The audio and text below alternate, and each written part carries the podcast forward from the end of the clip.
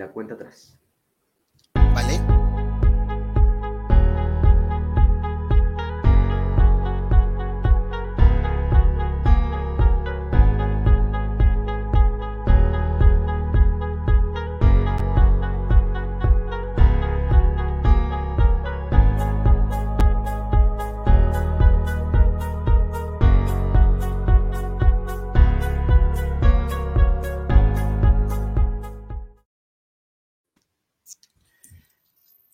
Hola. Hola. Bien. Hola. Bueno, ya compartí este episodio, así que podemos empezar completamente. Introducción con la música. Está todo 100% calculado.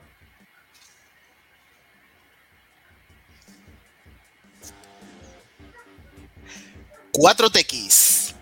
Explosión. Cuatro personas. Explosión. Cuatro enfoques. Explosión. Ah, me cansé. Muchas experiencias y una historia que contar sobre tecnología, programación y mucho más. Esto es Teclo Cuento.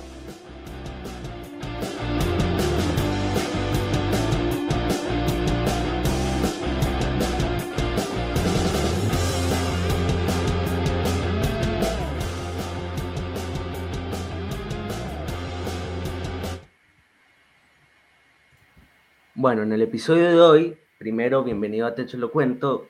En esta primera temporada sobre emplea- empleabilidad y salarios, tenemos nuestro primer episodio donde ASU y Aguacate nos van a estar hablando de salario emocional.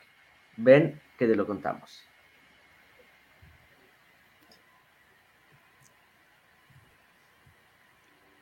Hola, Azu. Hola, Aguacate. Hola, Mati. Hola, Hola. Mati. ¿Cómo Gusto en saludarte. Muy, muy, muy bien. Muy, con- muy contento de comenzar esta nueva iniciativa. Gracias, Mati, por invitarnos. Muchas gracias a ustedes por, por estar en el equipo. Creo que sería prudente en este momento, eh, antes de abordar el tema interesante que nos ha invitado Mati a discutir, sería interesante que nos presentáramos un poquito para que la gente que nos está escuchando en las diferentes plataformas eh, nos conozca un poco más, ya que vamos a estar, esperamos estar por varios episodios eh, acompañándolos sobre los temas que había mencionado Mati anteriormente. Las damas primero. Muchas gracias, Aguacate, Matías, y a todos y a todas los que nos escuchan en las distintas plataformas. Mi nombre es Azú. Soy una social en tech. Em, desde trabajo social y recursos humanos me estoy pasando desde hace aproximadamente 3 a 4 meses al lado tech, al lado desarrollo web, gracias a mi mentor aquí presente, Aguacate, a Matías y a Luis que eh, seguro nos acompañará más adelante. Eh, les cuento que actualmente estoy como analista de reclutamiento y selección en una consultora, eh, trabajando para una multinacional, justamente en temas eh, de salario emocional y verificando varias cosas por ahí en relación a lo que es eh, los perfiles TI. Así que ahí tengo varias cosas para aportarles. Aguacate.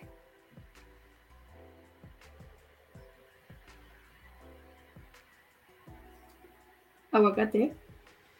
Hola, eh, hola Azu, gracias por, esa introducción. Eh, sí, como muchos de ustedes se han dado cuenta, ah, no me llamo Aguacate, pero sí es mi marca personal, eh, marca que me gustaría con- conservar a lo largo de todos los episodios. Soy el Aguacate Programador, ya en algún momento, en algún episodio conocerán por qué.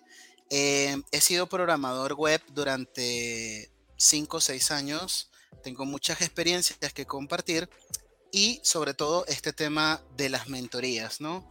De las mentorías uno a uno.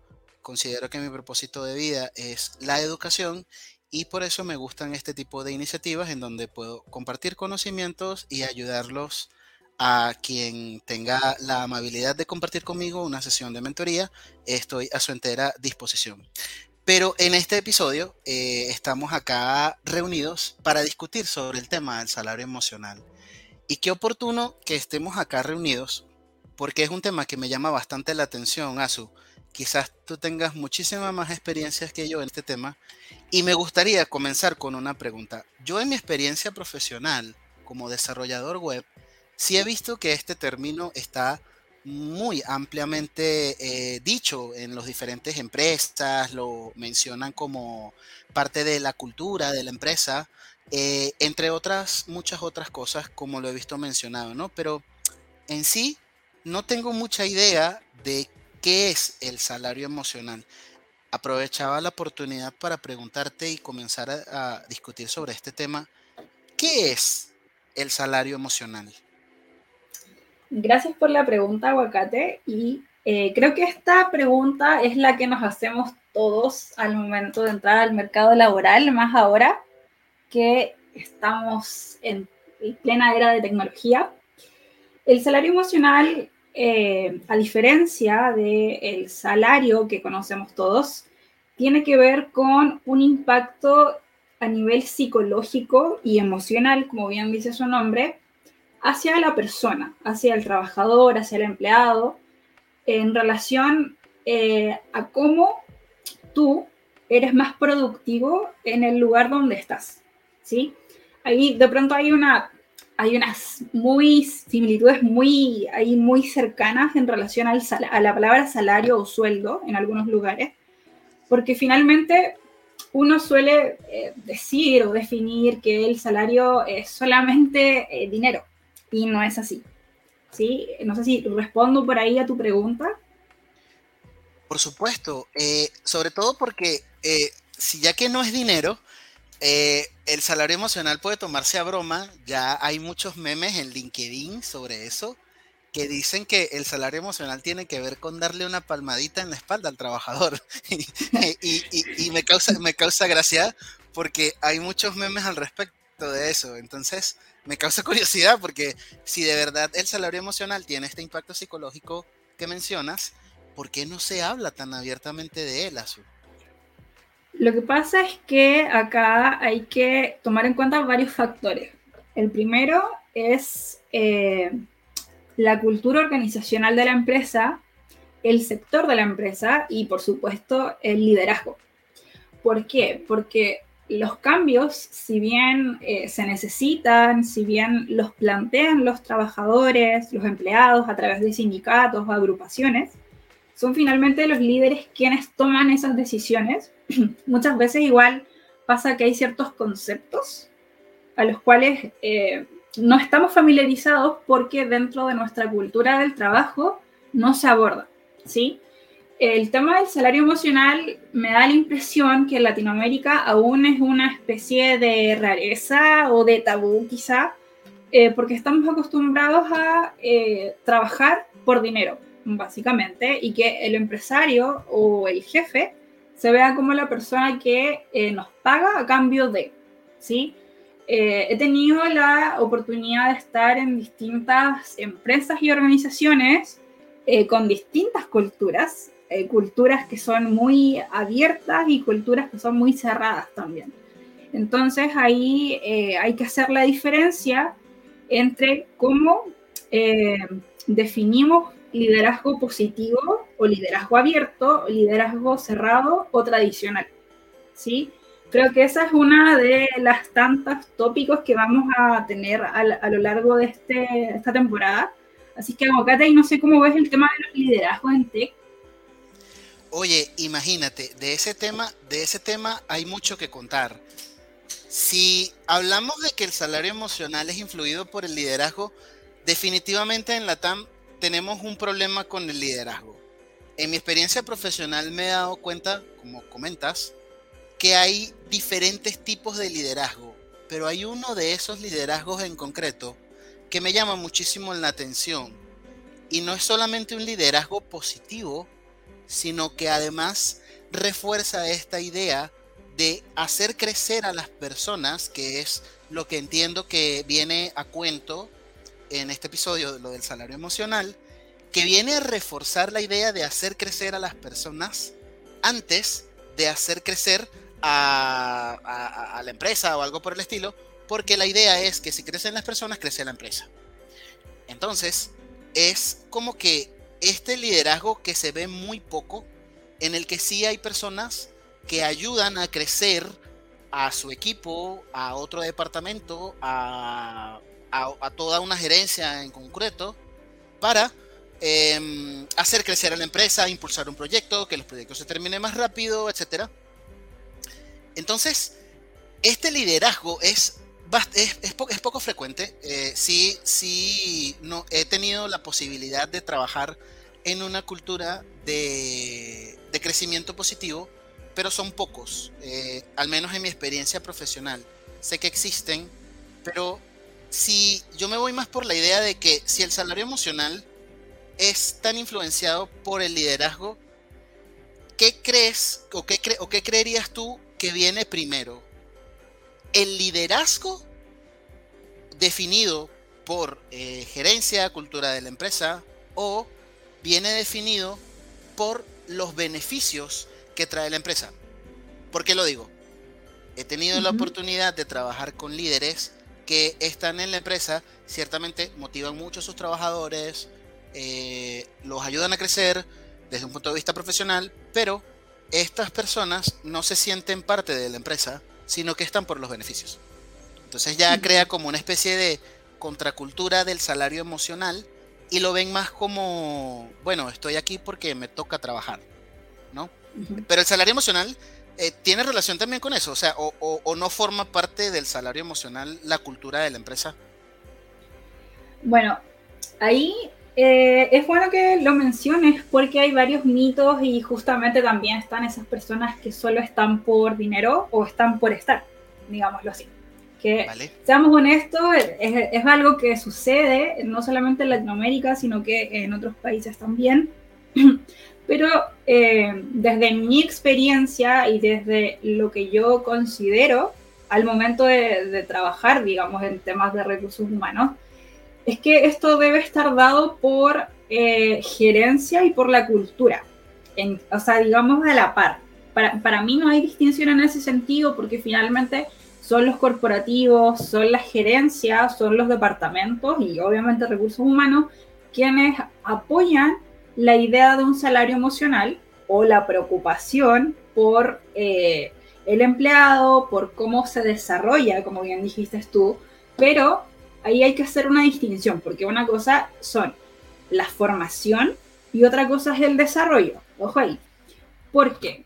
Una cosa, es el desarrollo es algo integral a la persona, más allá del, trabajador en sí, pero eh, esta formación viene más que nada la capacitación para que tú tengas más conocimientos para desenvolverte laboralmente.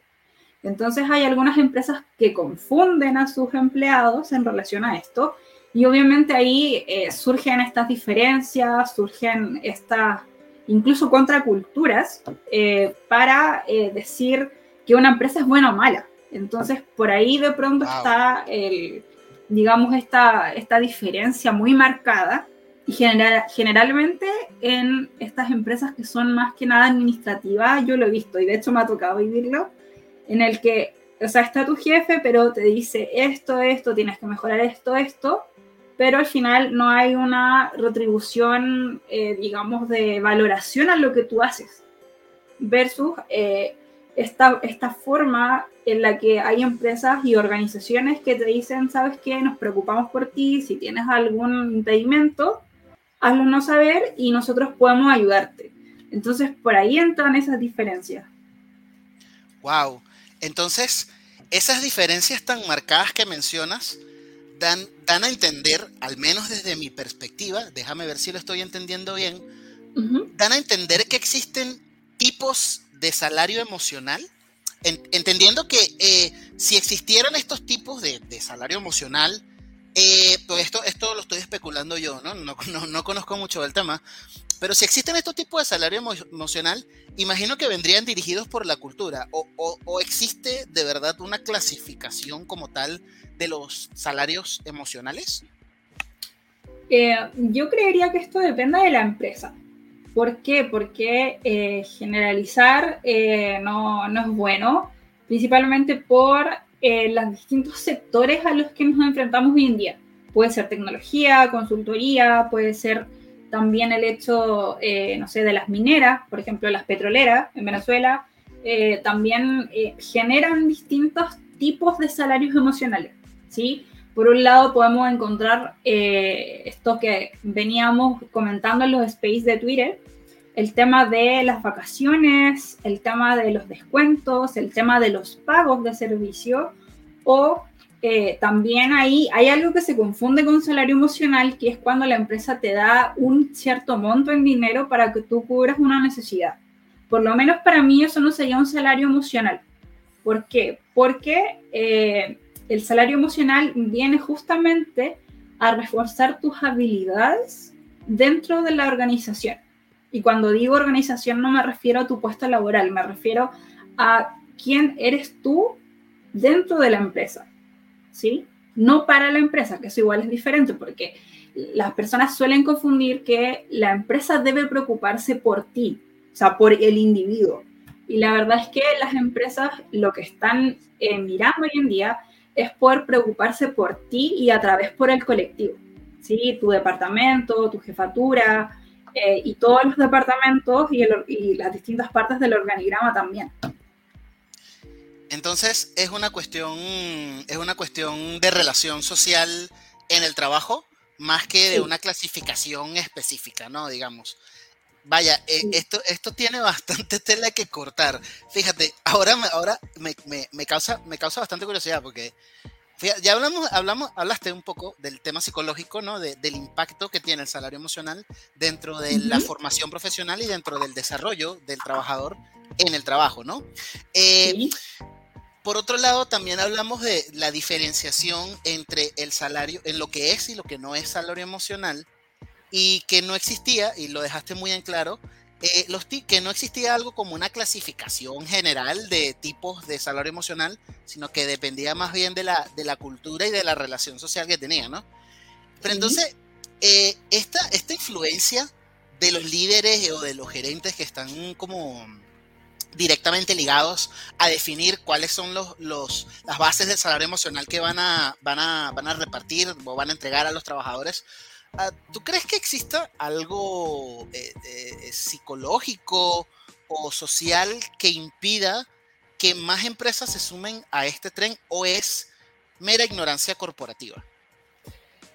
Bueno, aquí hay algunas personas que nos están escuchando que van a eh, diferir conmigo, pero yo creería que esto tiene que ver más que nada con el área corporativa, de verdad, porque finalmente si tú quieres que tu empresa crezca, si eres una startup, si eres una pyme, como se suele llamar también a todos estos emprendimientos de otras áreas aparte de la tecnológica, o si ya eres una empresa consolidada, multinacional, etcétera, y quieres seguir creciendo y que tu marca sea de relevancia, eh, tienes que preocuparte de la cultura, pero tienes que apuntar hacia quienes hacen esa cultura y esa cultura son todos quienes forman parte de la organización.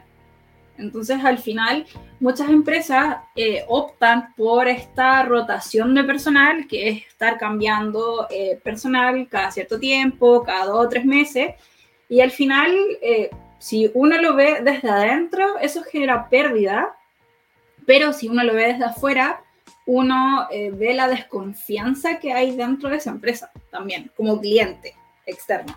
Entonces, por ahí, eh, no sé si estás ahí como de acuerdo conmigo, pero de verdad hay unas marcas eh, internacionales que no voy a, obviamente no voy a nombrar, pero sí, eh, o sea, de partida no te da confianza ni trabajar ahí, ni, ni comprar ahí. Entonces, quizás de pronto por eso no se habla de salario emocional y seguimos dando vueltas en esta liderazgo tradicional y esta cultura que nos paga por trabajar simplemente.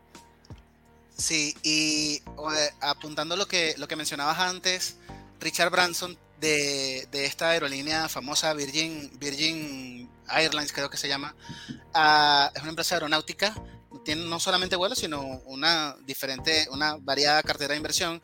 Su CEO, Richard Branson, decía, haz crecer a tus trabajadores y ellos harán crecer la empresa. Tus trabajadores son tu primer cliente. Quizás es una visión un poco capitalista y un poco corporativa viniendo de una empresa tan grande como Virgin, eh, pero por algo lo dice, ¿no? Eh, por algo tienen Virgin, eh, es una empresa que tiene muy baja rotación de personal. Y es una empresa inmensa, es una empresa que está en todo Estados Unidos, eh, tiene diferentes, eh, diferentes fondos de inversión, ellos han invertido en hidrocarburos, han invertido en la industria hidrológica, han invertido en aeronáutica, han invertido en la NASA, en telecomunicaciones, eh, en deportes, con, son, son patrocinadores de Fórmula 1 y muchas, muchas, otras muchas otras cosas más, ¿no? Pero ahora que mencionas eso, ¿no? De, hacer crecer a los trabajadores, yo, veo que también en, LinkedIn, de parte de nosotros los, trabajadores, ¿no? Eh, también deberíamos admitir de alguna manera que no creemos tanto en el salario emocional si no existe, o, me atrevería a decir, para no generalizar, me atrevería a decir que hay una especie de, de quizás miedo o decepción porque no creen que algunos beneficios que puedan dar que se correspondan con la cultura de la empresa. Me explico mejor. Ah, he trabajado en empresas, por ejemplo, donde te dejaban tomar cerveza los viernes. Eh, mucha gente veía esto y en conversaciones con, antiguos compañeros de trabajo, que ahora son grandes amigos, eh, me comentaban que, eh, oye, pero está, está fino esto eh, esta cultura de la empresa, que lo impusieron. Pero resulta que no, investigando un poco más me doy cuenta de que a la empresa simplemente le daba igual si nosotros tomábamos cerveza o no dentro de la oficina, porque nadie en ninguna gerencia se había preocupado por hacer descansar a sus trabajadores un viernes, y más en tecnología, donde mm. existe tan alta rotación de personal. Eso que tú comentas en tecnología, lo de la rotación de personal, es muy, muy, muy frecuente, sobre todo en Latinoamérica. Hay grandes consultoras que están constantemente rotando su personal, que tienen una rotación de, de 3 a 6 meses, cada 3 a 6 meses están cambiando de proyecto, cambiando de clientes, cambiando de personal y ya varios desarrolladores que sigo en las diferentes redes sociales, en las diferentes plataformas, han contado sus historias trabajando en estas consultoras.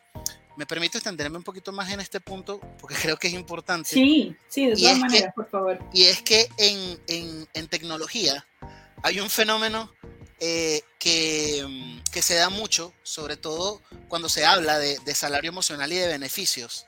Y es que por un lado están los beneficios que te comenté que percibe el, trabajador o el desarrollador como, como salario emocional, como esto de tomar cerveza los viernes o que haya algún bono por, por no sé, por, para consumir eh, comida o para irse de fiesta. Eh, quizás los viernes sales más temprano, por ejemplo. Eh, tienes, hay empresas grandes que conozco personas que trabajan allí, que te dan desayuno en, en la empresa si trabajas dentro de la oficina. Eh, hay desayuno, hay como una especie de catering que te sirven, eh, all, you can eat, eh, self-service, todo, todo, todo, muy, todo muy piola, todo muy chévere, pero no forman parte de los beneficios. De hecho, han sido iniciativas propias de los desarrolladores o de los trabajadores de las empresas.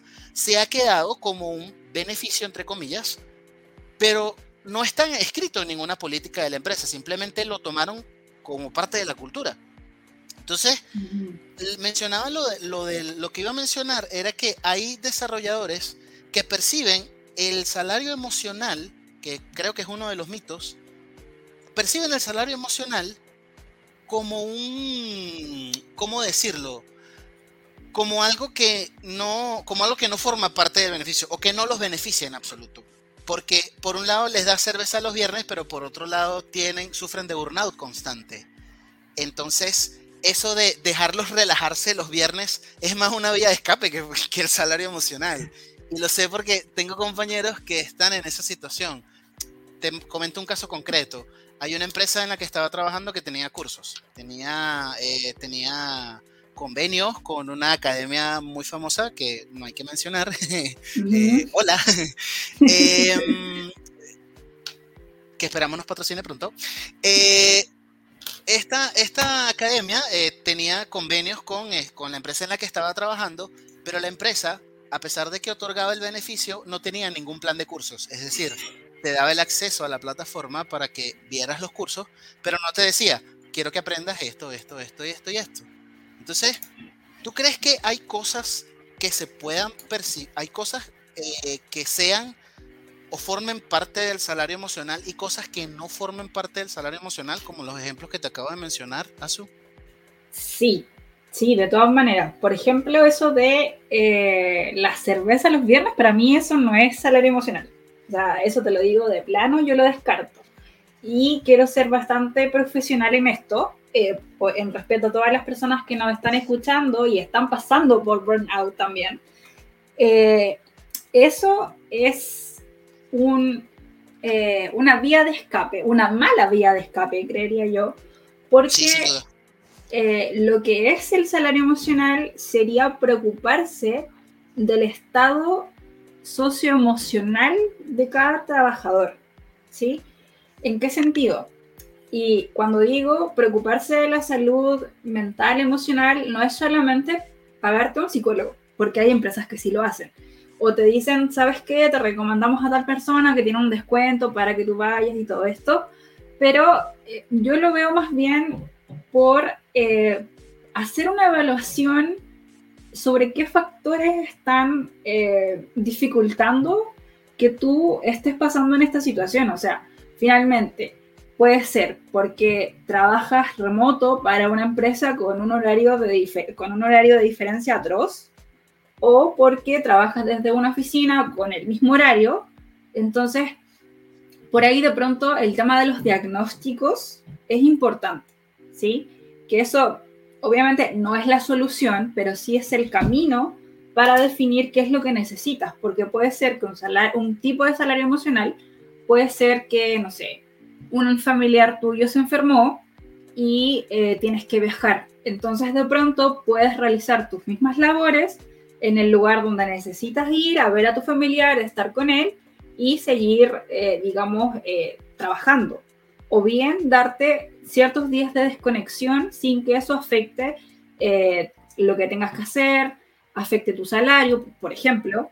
está mucho esto que hablábamos al principio de las vacaciones ilimitadas también, que hay muchas empresas que, mira, gracias al cielo están viendo que realmente lo que se necesita no es una jornada laboral, sino que se necesita que uno como, como empleado, como trabajador, cumpla los objetivos, cumpla eh, los proyectos, cumpla con esta, estas etapas de los proyectos importantes, eh, que sobre todo ahora ocupan mucha metodología ágil. Entonces, eh, de pronto es eso. Para mí, por lo menos, eso es lo que se define como salario emocional, no así este tema de los desayunos, porque finalmente eso es, eh, eso sí para mí es un tema de marketing, la verdad. Y ahí me voy a extender un poquito, volviendo a lo que tú decías anteriormente. Adelante, adelante. Que es eh, poder, eh, a ver, poder, a ver, que tu cliente, que tu primer cliente, como son los empleados, sepan qué es lo que estás haciendo para poder mejorar la calidad, ¿sí? Y aquí eh, no entra mucho el marketing, la verdad, en sí, pero sí entra la comunicación interna, ¿sí? Eh, y ahí hay, que diferenciar porque muchas personas creen que recursos humanos hace marketing. Y lo que hace recursos humanos con marketing es comunicar.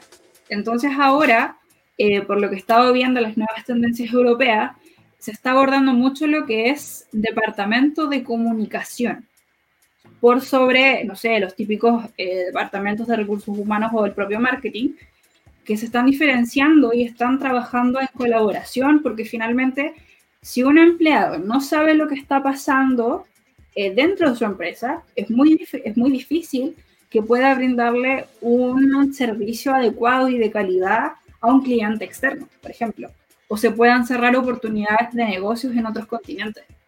No, y que además no, y que además no tenga la posibilidad de percibir los verdaderos beneficios de su trabajo a través de un salario emocional, que lo vea como que, bueno, no me están dando ningún beneficio, a pesar de que sí exista el beneficio, como lo que te mencionaba de los cursos. Sí, claramente.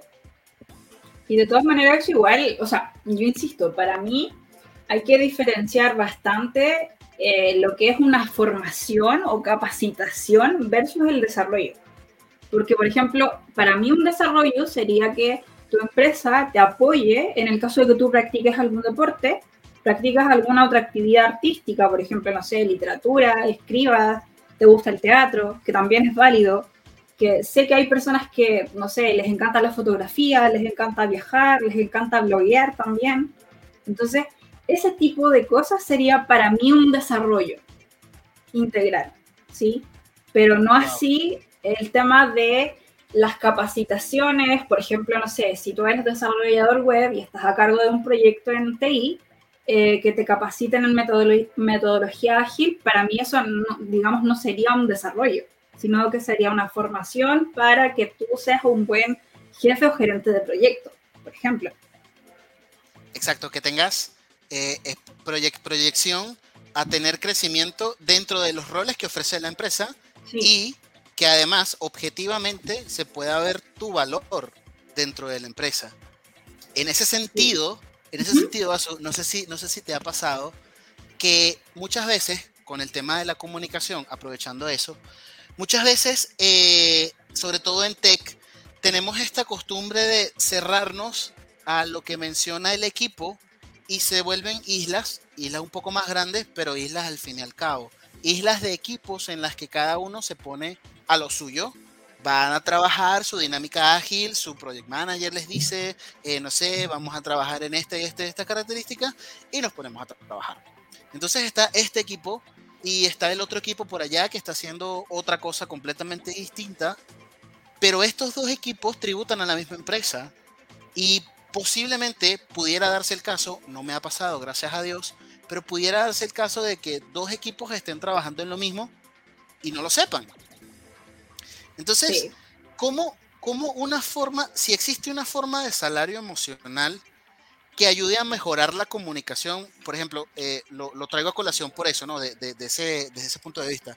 Eh, este tema del, coaching eh, interno, coaching organizacional, ¿no? Que, se ha vuelto bastante popular. Yo tengo amigos que, está de moda, la verdad, sí. sí. sí, está de moda, que tienen consultorías internas donde van a las empresas y ayudan a motivar a sus trabajadores a que trabajen en equipo con estas dinámicas, donde le ponen sombreros y hacen todo un tema de, de, de, coaching en el que se motiven a, trabajar y, no sé qué. Es, esto como para, para agilizar la comunicación, o al menos esa es la dinámica que intentan mostrar. He participado en algunos, en algunos de estos procesos de, de coaching, pero en realidad desde mi punto de vista, no siento que ayuden en nada si no hay una decisión firme de tener una comunicación clara y bien establecida entre los dos, entre estas dos islas, que pueden ser departamentos enteros o pueden ser equipos de trabajo en, desarrollo, si la empresa es ágil, ¿no? Entonces, no sé si, si esto cabría dentro de, de las preguntas que habría que hacer existe este, este tema de coaching organizacional que está de moda, ¿va dentro del salario emocional? Uy, difícil pregunta, porque eh, eso depende de eh, la empresa y depende de lo que esté sucediendo en la empresa. Ahí hago la diferencia para, no, para que no piensen que estoy diciendo lo mismo todo el momento, pero eh, depende, porque no todas las empresas, aunque sean del mismo sector, van a tener los mismos problemas. Entonces, no en todas las empresas el coaching va a ser eh, la solución. No es una receta mágica, que es como que tú digas, ah, porque, no sé, pasó esto, vamos a, vamos a coaching y ya se acabó. Porque somos humanos, eh, trabajamos en equipos humanos aún. Eh, gracias a Dios la inteligencia artificial aún no avanza a tener compañeros robots. no, en Latinoamérica, pero eh, el tema del coaching yo lo trataría con mucho cuidado, porque muchas veces eh, se cree que un coach es un psicólogo, y no es así. O sea, no es así en el sentido que no todos los coaches son psicólogos, ¿sí? Y es, y es porque finalmente eh, los problemas que puedan surgir surgen por interacciones sociales surgen porque a veces tu jefe tiene un problema contigo, tú tienes un problema con tu jefe o hay un problema de equipo, de clima laboral, para ser más precisa. Yo sí he tenido, eh, bueno, no es una desgracia, pero sí es un aprendizaje el poder estar en ese tipo de, empresas, de culturas, donde eh, yo me desempeñé como eh, coordinadora de un proyecto y tenía que estar en contacto, permanente contacto con personas de todo, de todo Chile, ¿sí? desde el norte hasta el sur. Entonces al final eh, yo solamente me, me desarrollaba o tenía contacto con una sola persona y aparte de no ver a mi equipo, de no estar con todos ahí presencialmente, no me comunicaba con ellos. O sea, por ejemplo, dos veces a la semana, tres, habrá sido a lo mucho, o cada 15 días teníamos una reunión, muy de vez en cuando. Entonces ahí ya te da luces de que al final eh, la comunicación no es solo estar eh, presencialmente con otra persona, sino que es brindar espacios para que las culturas se puedan desarrollar, tú puedas saber qué es lo que está haciendo tu colega, que en este caso ahí éramos eh, tres personas más. Entonces, ¿cómo lo haces para eh, verificar que efectivamente todo se esté realizando y no estén eh, haciendo un trabajo doble. Creo que ahí eh, Luis nos comentaba algo, no sé si por Twitter o por Space, que es en relación a Slack, que es esta, esta aplicación o Discord, que también se usa bastante, pero al final no pasa por el tiempo de las reuniones tampoco ni estas plataformas, sino que pasa porque realmente la comunicación que tú tengas con otras personas sea efectiva, es decir, sea eh, eficiente y eficaz. Ahí los ingenieros me van, a, me van a perdonar un poco por mezclar esos conceptos, porque al final eh, uno puede hablar, no sé, dos horas y no decir nada, como puede hablar 15 minutos y ser bien efectivo y tener claridad de lo que se necesita o de lo que estás haciendo. Entonces, al final, si te das cuenta, no es algo que tú puedas manejar con una sesión de coaching, porque puede, pueden pasar dos cosas. Lo primero es que el coach eh, te diga, sí, mira, pasa esto, hay que hacer esto, y todo eh, se solucione y siga tal cual por cierta cantidad de tiempo, o al final no haya servido de nada. Y muchas veces es la segunda opción, porque somos personas y porque eh, pensamos diferente. Entonces, eh, no sé. Y además que la dinámica organizacional es muy compleja, o sea, generalizar una situación que me haya pasado a mí o que te haya pasado a ti es ser cruel con el resto de las organizaciones que probablemente están apuntando a una transformación digital, a incluir más espacios de salario emocional, a, hablar abiertamente de estos temas y probablemente mejorar su, su, dinámica organizacional, digamos.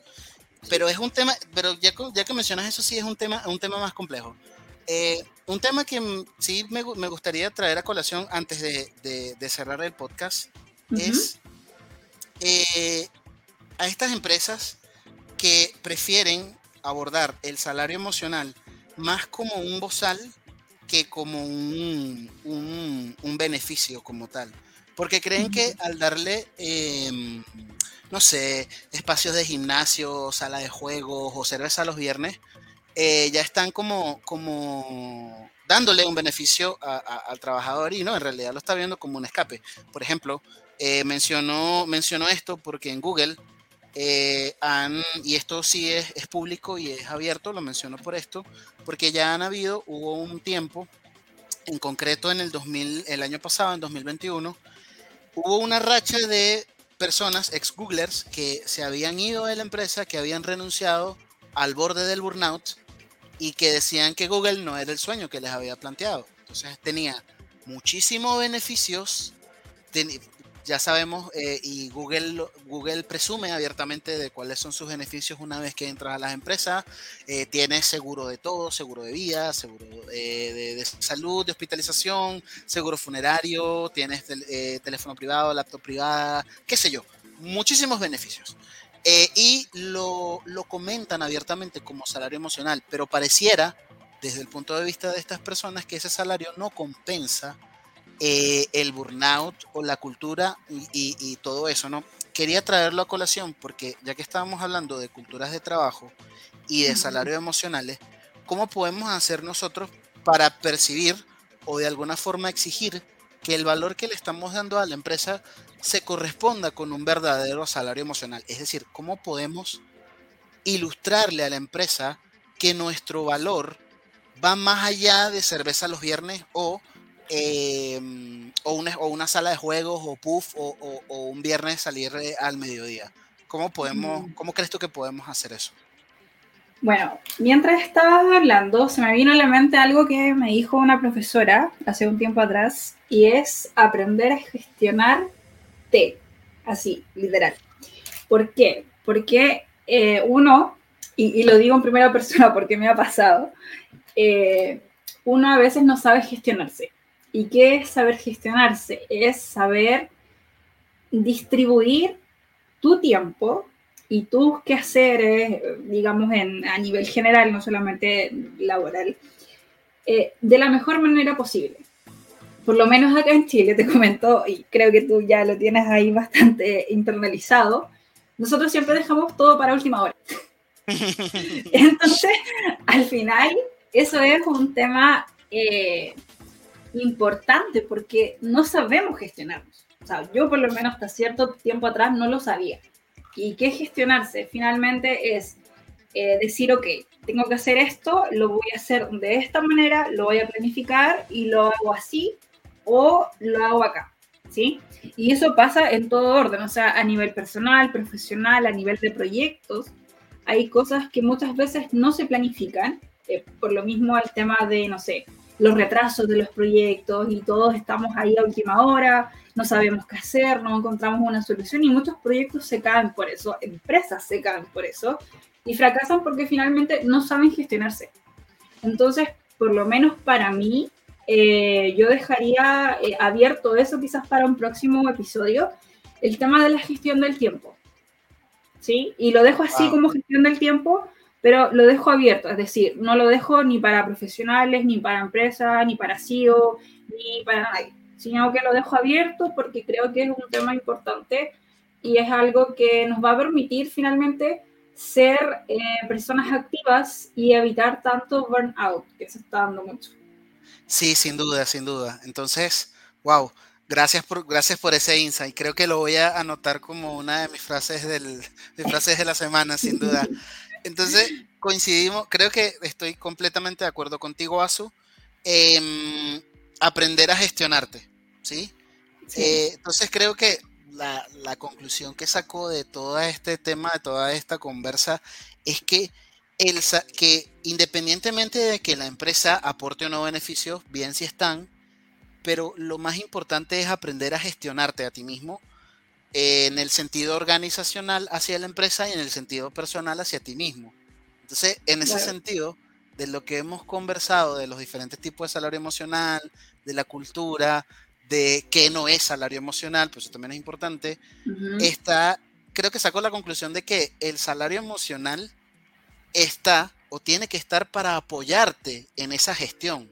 Mientras tú te puedas gestionar por medio de los beneficios de la empresa, de este ciertos beneficios, entonces sí es salario emocional. Hablábamos de la diferencia entre desarrollo personal y desarrollo profesional, que es una diferencia muy marcada y diste puntos muy clave al respecto, ¿no? Entonces, podemos decir que si si estos beneficios no te ayudan a gestionarte o no te ayudan de alguna forma a crecer dentro de la empresa, no es salario emocional. Creo que ese es un insight que ayudaría muchísimo a distinguir cuáles beneficios me está dando la empresa, realmente me están ayudando a crecer y cuáles beneficios simplemente lo está haciendo como, como escape. Eso creo que debería dar unas alertas. No sé si estás de acuerdo conmigo. Sí, de todas maneras. Eh, y aparte de eso, adicionalmente, yo siempre recomiendo respaldar o eh, tener registro de todo, ¿sí? De, todo, es decir, desde que tú entras en la mañana hasta que sales por eh, justamente un tema de presentación y también de nivel, eh, no de exigencia propiamente tal, pero sí de tener una forma de negociar con la contraparte, que en este caso sería la empresa o tu jefatura directa. porque eh, finalmente si tú no tienes claro cuáles son las bases de, no vas a poder generar eh, cambios. Entonces al final sería un buen, un buen digamos, eh, consejo quizá, o no sé si llamarlo tanto así consejo, pero sí dejarlo ahí como un, una opción, un tip, sería tener respaldo y registro de lo que uno va haciendo. Es decir, cómo llegué a la empresa y cómo se ha ido generando todo este proceso de crecimiento, de desarrollo, para que la empresa realmente sepa cuánto valor aporto yo y a la vez cuánto yo aporto a la empresa. Sí, el, el insight interno también es muy importante y muchas veces lo olvidamos porque nos dejamos llevar por tantas cosas que nos aporta, entre comillas, la empresa. Me ha encantado conversar contigo, Azu. Espero en algún momento contar en, en otro episodio eh, gracias, Mati, por invitarnos a esta. Espero que no nos he pasado, por mi parte, le he pasado de maravilla eh, hablando contigo. Me llevo algo nuevo, sí, lo de aprender a gestionarte. Eh, todo, todo muy, muy, muy bien. no sé, por, por mi parte, Azu, si tienes algo más que agregar. no, al contrario, creo que estos espacios son necesarios y más en tech yo ahí debo reconocer que ahí no me manejo mucho aún porque soy una estudiante, pero eh, sí eh, me gusta dar esta perspectiva para que sí vayamos dialogando y apoyando a otras personas. De mi parte, agradecerte Aguacate porque de verdad las preguntas son súper concisas y como digo, eh, esto sirve. Quizás nos sirve a nosotros mismos para ver cosas que no veíamos antes y para las personas que vienen empezando o vienen de un burnout también saber eh, cómo gestionarlo y eh, lo que pueda ayudar, es seguir en este podcast eh, o en otros espacios, en otras colaboraciones, yo encantada. Así que muchas gracias a Aguacate, Matías ahí también. Muchas gracias. Bueno, yo lo estuve escuchando durante, yo lo estuve escuchando durante todo el episodio, la verdad que sí estuve atento completamente y estuvo muy bueno. Muchas gracias a los dos por estar acá y no me agradezcan por invitarlos, si ustedes son son parte del equipo. Un gusto. Chau. Un gusto. Nos vemos.